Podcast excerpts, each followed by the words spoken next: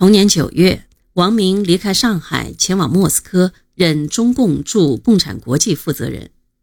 临行前，由王明提议，经共产国际东方部批准，指定博古、张闻天、卢福坦、李竹生、康生、陈云等组成了中共中央临时政治局。博古、张闻天、卢福坦为常委，博古副总责。王明在莫斯科对这个临时政治局实行遥控指挥，无情打击异己力量，并把他的错误主张一步步推向全党，推向全国。王明也把他的触角伸向了中央革命根据地。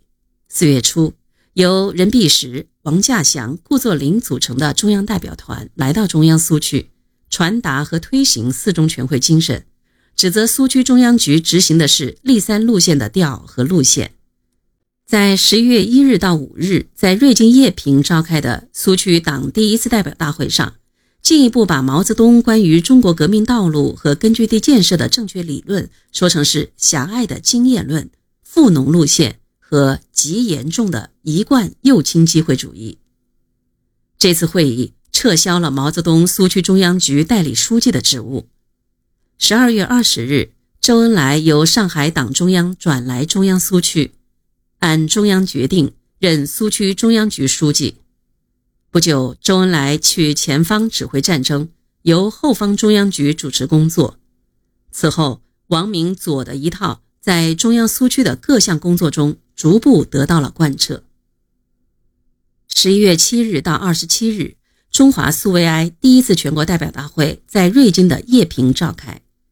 毛泽东在会上当选为中华苏维埃共和国中央执行委员会主席，但在根据临时中央指示于伊苏大上成立的中央革命军事委员会中，朱德为主席，王稼祥、彭德怀为副主席，毛泽东只是这个十五人委员会的普通成员。中革军委决定取消红一方面军总司令、总政委的名义，由中革军委统一指挥全国红军。这样，毛泽东也失去了在红军中的领导职务。在这次大会上，林彪也当选为中革军委委员。他任军长的红四军还被中央政府授予“英勇冲锋大红锦旗”一面，以嘉奖红四军的辉煌战绩。林彪与毛泽东、朱德、彭德怀一样，被授予一枚五星奖章，这是一份殊荣。大会结束的当天晚上，洪都瑞金举行了提灯庆祝游行。白天还静悄悄的赣南小城，夜幕一降临就喧闹了起来。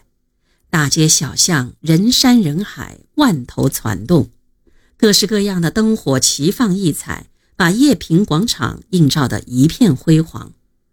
游行的队伍犹如一条巨大的金色长龙，在夜空下欢腾飞舞。男欢女跳，人人脸上都洋溢着笑意。这是一个令人难以忘怀的夜晚，是中央根据地的黄金时期。随后的日子就绝没有那样轻松了。